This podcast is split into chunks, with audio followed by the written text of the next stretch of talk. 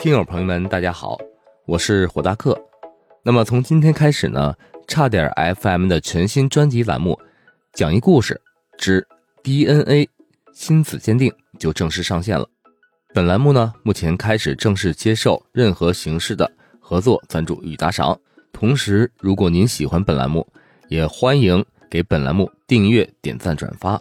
希望啊，你们能带着家人和朋友一起来收听本栏目。主播在此呢，感谢各位父老乡亲对本栏目的大力支持。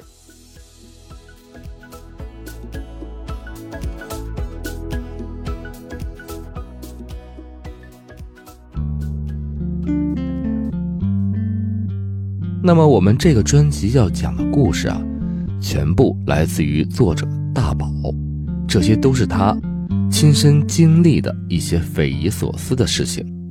那大宝的工作呢，是个 DNA 的鉴定师，子承母业的那种，因为他的母亲是咱们中国最早的一批 DNA 鉴定师，而大宝他大学学的就是法医专业，所以在他毕业之后回到了老家。加入了他母亲所在的鉴定机构，这一晃啊，就是十来年。起初呢，大宝对工作中遇到的一些奇葩的事情，还觉得十分的惊讶，甚至难以理解。但是随着他工作的时间越来越久，逐渐的就对这些事情变得习以为常了。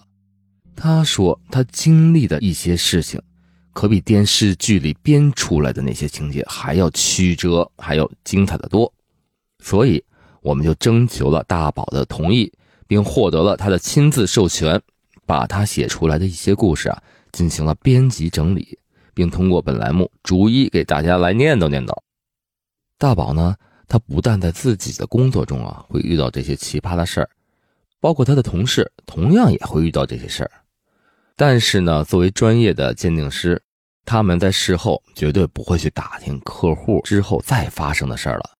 所以他的故事中啊，很多都是随着鉴定的结束，就这么不了了之的过去了。但是啊，其中还是会有一些人，会把这些鉴定机构的工作人员当做他们秘密的唯一知情者，会将他们内心的想法呢，跟这些工作人员来说道说道。这一方面可能是为了征求一下工作人员对这件事的意见和建议，但是我猜啊，可能很大一方面也是给他们自己找一个。心理的安慰，找一个倾诉对象，而这些人中，还有一些人会一而再、再而三的反复来到鉴定中心跟他们聊天，而工作中心的工作人员呢，就必须像一个朋友一样去倾听，去跟这些客户谈心，所以很多时候，听得多了，听得久了，就会深深的被这些客户所经历的故事所打动。那么，听友朋友们可能会觉得啊。来鉴定中心做这些鉴定的人，都是那种本质特别恶劣，或者说是欲望特别贪婪的人。但是事实真的不是这样，那部分人确实有，但是只是一小部分，而大多数来鉴定中心做鉴定的人都是有苦衷的，而这些事情背后的故事的曲折程度，是咱们普通人根本没法想象的。好了。那么闲话少说啊，咱们马上进入今天的故事。今天咱们要讲的这个事儿啊，是作者大宝听他同事涛哥讲述的一个来机构做鉴定的女人的故事。话说呀，这个涛哥比大宝晚了一年进的鉴定机构，年纪呢却比大宝稍微大了那么一点个子很高，而且长得很帅气，和大宝一样喜欢打篮球，而且为人性格好，还乐于帮助人。咱们机构里的大事小情，他都爱伸把手，所以单位里不论男女老少都很喜欢涛哥，活脱脱的呀是他们机构里的第一男神。这大宝的办公室啊和涛哥挨着，没事下班他们俩就一块儿去打打篮球，就关系处的特别好。这俩人啊，不论是工作上还是生活上，遇到点什么事儿，总喜欢凑一块商量商量，互相支支招。而大宝呢？管他听的这个故事里的女人叫做凤凰女，顾名思义，就跟前几年流行的那种凤凰男一样，是从山村里走出来的人。这个女人是当年国庆之后来他们机构做的鉴定。前面咱们说了啊，涛哥又高又帅，为人还和善，年纪呢又是让人特别信服、特别稳重的感觉。基于这些因素，这个女人当天就选择了涛哥负责她的全程接待。当时做的是那种加急的鉴定，呃，具体的过程大宝没有参与，他只记得第二天拿到结果的时候，涛哥的办公室里就能听到断断续续的女人的哭声，哭的时间真的不短，得有一个来小时。这种拿到结果之后在办公室里哭的事儿经常发生，大宝也见怪不怪了，当时就没往心里去。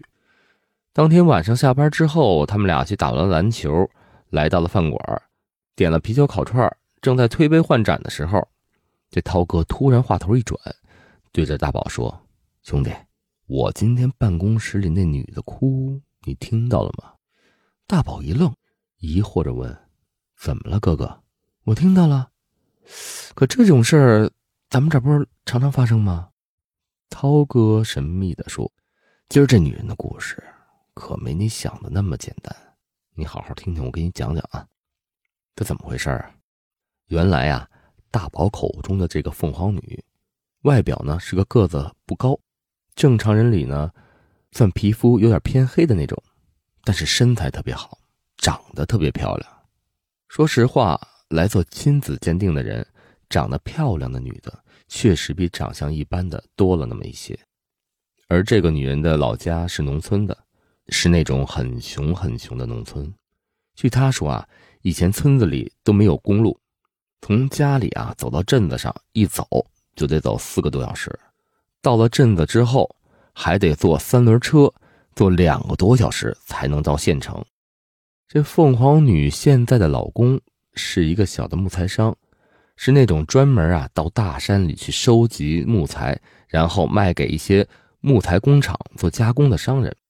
那会儿，国家号召大力开发农村，大力修路。相信很多人还记着啊，当年有一句口号，叫做什么呀？要想富，先修路。那会儿，哎，正好赶上一条路从县城直接修到了凤凰女老家不远。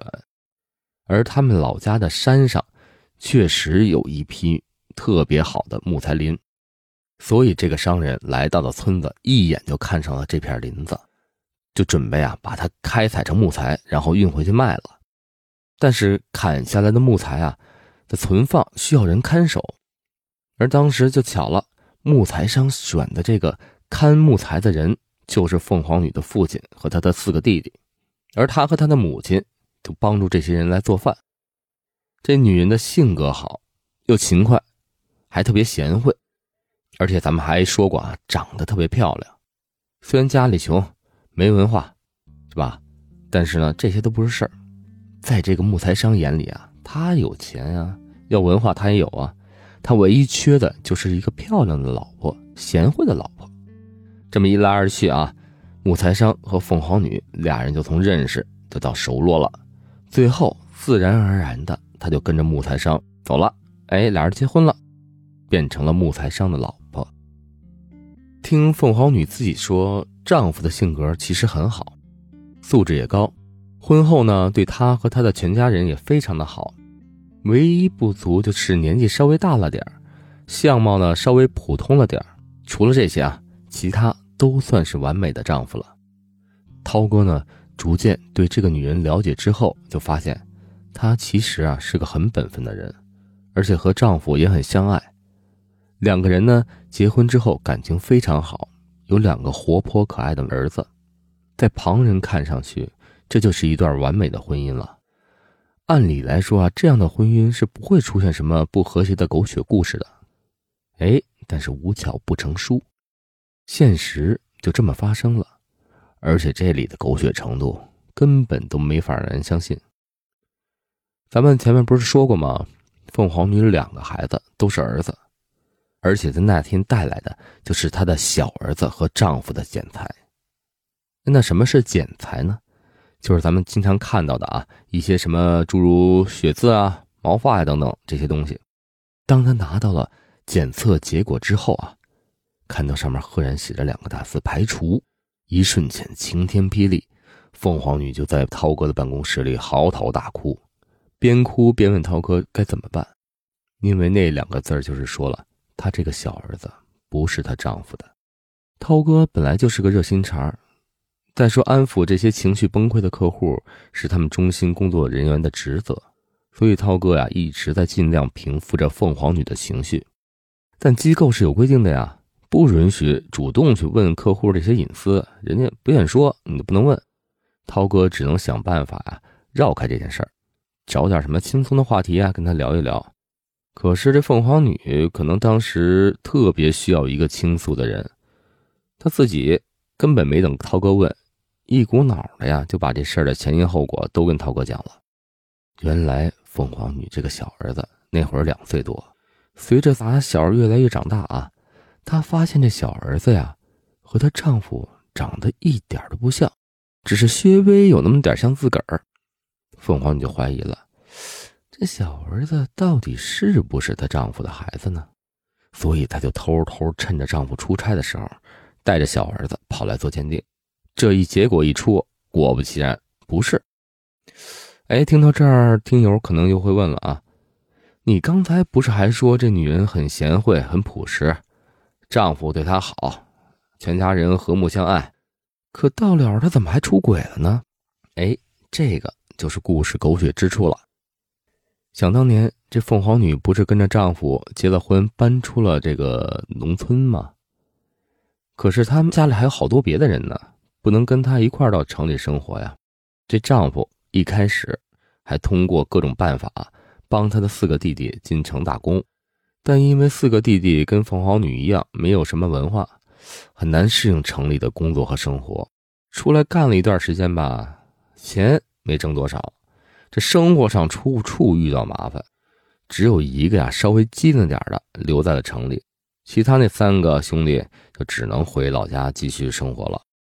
所以回老家，这三个人终身大事就成了凤凰女父母心里的最大的一个坎儿。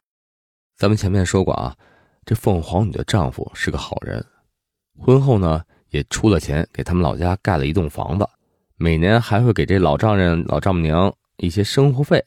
但是啊，他毕竟只是一个小小的木材商，又不是什么超级大富翁，辛辛苦苦挣的这点钱呀，养养家够了。但是这三个小舅子想靠他养活啊，那根本是力不从心。在那种山沟里啊，大部分家里有女孩的，都愿意把闺女嫁到外面富裕点的地方去。想要在当地找一个媳妇，那是非常难的事儿了。更何况他们家要同时找三个，而且这农村的陋习就是越穷的地方，女方要的彩礼反而越高。这凤凰女家东拼西凑。勉勉强强帮这老大呀找了个媳妇儿，办了事儿了。但是后面两个想结婚，那就是真的万万不可能了。于是这老两口啊，恶从心中起，计从口中生，在家里的小黑屋往一块堆儿一凑，你一言我一语的，哎，把这事儿啊编了一个特别荒谬的解决办法。什么呀？换婚？什么时候换婚？这个东西，在凤凰女他们老家农村并不少见，就是两家每家各有一儿一女，都没结婚，你闺女嫁他儿子，他闺女嫁你儿子，哎，这么着两家一换，又方便了结婚，哎，又省了大笔彩礼，还算是那种所谓的等价交换。这这这事儿听着是不是特别荒谬？但这就是那种穷山村里残酷的现实。而凤凰女他们这家的情况，比这个更加荒谬，因为你知道，他们家就这么一个姑娘，还结婚了。即使想让她换婚，这也不可能啊！她不能嫁老公，还跟换婚的一边的男的一起生活过日子，对不对？人家家里还有儿子呢。但是啊，不知道他父母是被什么迷了心窍，竟然两方面坐下来一商量，都同意了。那这事儿，同意归同意。怎么实施呢？他们就想着，趁着凤凰女丈夫平时工作比较忙，需要经常出差，然后呢，凤凰女每年都会带着儿子回老家住一段时间。他们就想着，趁着凤凰女在老家住的这段时间，把这个换婚的事儿给办了，不领证，也不搞酒席，只要凤凰女同意跟那男的发生关系，简而言之啊，就睡一觉，哎，这就行了。最好一次就能怀上小孩然后呢，再找借口，比如说跟老家装病，晚回去一段日子，等把这孩子生了下来，哎，交给男方之后，再回去跟你真正的老公好好过日子就完事儿了。按照他们这一家人的想法呀，儿子婚姻最重要，只要瞒得好，这法子既不影响这闺女的家庭，又能把他的儿子的婚事解决一个，对男方呢也能抱一个小孩一举三得，多好！你看看，就这么个荒诞且漏洞百出的馊主意，居然就这么成了。他们两家是商量妥了。等到那年这凤凰女啊带着孩子回家探亲的时候，他父母就把这个主意直截了当的跟他讲了。一开始听到这么个事儿，这凤凰女如遭晴天霹雳，立刻就拒绝了。可没想到，他这父母一哭二闹三上吊，说这个啊，如果你要是不同意啊，不帮你弟弟去把这个媳妇娶了，我们老两口哎，立刻就死去。这么一而再再而三的折腾下来，这个淳朴的山里姑娘被弄得又惊又怕，最后就没了主意，只能顺从了父母，把这事儿啊答应了下来。后来的事儿呢，就那么发生了。她在老家换了婚，和另外一家的男人发生了关系。过后，家人想多留她住一段时间。但是，这个出差回来的丈夫发现自己媳妇儿好多天不回来，老在老家待着，就来老家找凤凰女。而他们的大儿子也不是特别喜欢在农村生活，吵着闹着要回市里，所以这凤凰女只好跟着丈夫回了家。结果呢，回去之后不久。她就发现自己怀孕了，当时的心里真的有点忐忑，但是又抱着那么一丝丝的侥幸，认为肚子里的孩子呀，可能是她丈夫的，而她的丈夫也特别想要第二个孩子，所以她就这么半推半就的将二儿子生了下来。这二儿子呀，生下之后，一开始没有什么问题，但随着日子一天一天的过去，孩子越长大。越不像自己的老公，眉眼之间啊，跟凤凰女倒是有点像，所以这个凤凰女渐渐的开始怀疑，这二儿子会不会是之前换婚的那个男人的孩子呢？她怀揣着忐忑，带着二儿子和老公的剪裁，就来到了鉴定机构，找了她看着最放心、最靠谱的涛哥做的鉴定。可鉴定结果一出来，一切侥幸的泡沫瞬间粉碎。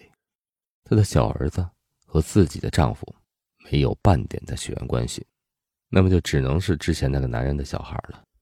这种情况在凤凰女面前是一个骑虎难下的状态。如果她的老公知道了这个小孩不是他的，估计天瞬间就会掉下来，离婚那是肯定的。但是她已经舍不得现在这种衣食无忧的生活了。更是不愿意让自己的孩子再回山里去受罪，所以她选择将这些事情全部隐瞒下来，既不能把小孩的真实情况告诉家里人，更不能让丈夫知道，所以她心里承受的压力就会越来越大。她自己一个人憋着难受，所以呢，有时候丈夫又出差的时候啊，大儿子上学的时候，她就带着小儿子来到鉴定机构，跟涛哥聊聊天。所以呢，大宝在鉴定机构里也是很多次的见到了他。在大宝看来啊，凤凰女真的是一个很老实本分的人，而且不怎么会说话。正因如此，她也给人感觉是一种很朴实的状态。这么一而再再而三的，大宝也和凤凰女接触的多了，也就慢慢的熟悉了。有时候呢，涛哥比较忙，大宝呢就空闲的时候啊。凤凰女也会去大宝的办公室跟他聊天。当时在他的办公室里，就是那么小心翼翼的坐着，小心翼翼的说出心里的郁闷，而小心翼翼的问大宝一些事情该怎么办。就连他带着儿子给儿子喝水的时候，也显得那么小心翼翼，就是做什么事儿都是小心翼翼。大宝和涛哥呀，对这个女人充满着同情。又对她的脆弱很失望，怪她不懂得拒绝自己父母的极其无理的要求，才让自己导致了现在这种家庭破裂的危机。而每次凤凰女念叨最多的就是：“我丈夫知道了要怎么办？”而涛哥他们唯一能做的，就只能是反复的安慰她。但是这样又能维持多久呢？好了，那么今天的故事呢，先讲到这里。在大宝啊这么多年的从业经历来看啊，有很多时候悲剧的造成，都是因为委托人自己不懂得去拒绝所导致的。做人是要做好人，但是遇到一些不合理要求的时候，一定要懂得拒绝。尤其是现在的女孩子们，不能因为自己的感情去左右自己的判断，因为这样不但不是帮助别人，而且。他可能是伤害你自己和你自己身边的人的事儿，所以呢，我劝大家，我们都要去学会拒绝一些不合理的要求。那么最后，我再啊啰嗦的重复一下，本栏目呢目前正式上线了，也正式开始接受任何形式的合作赞助与打赏。同时，如果您喜欢本栏目，也欢迎朋友们给本栏目订阅、点赞、转发。希望大家一起继续能关注栏目的后面的故事。也同时希望啊，大家继续关注差点 FM 的其他更有趣的栏目，也欢迎微信搜索“差点儿 FM” 的全拼，添加小助手，进群来和我们聊聊天啊。那么下次我们再见吧，拜拜。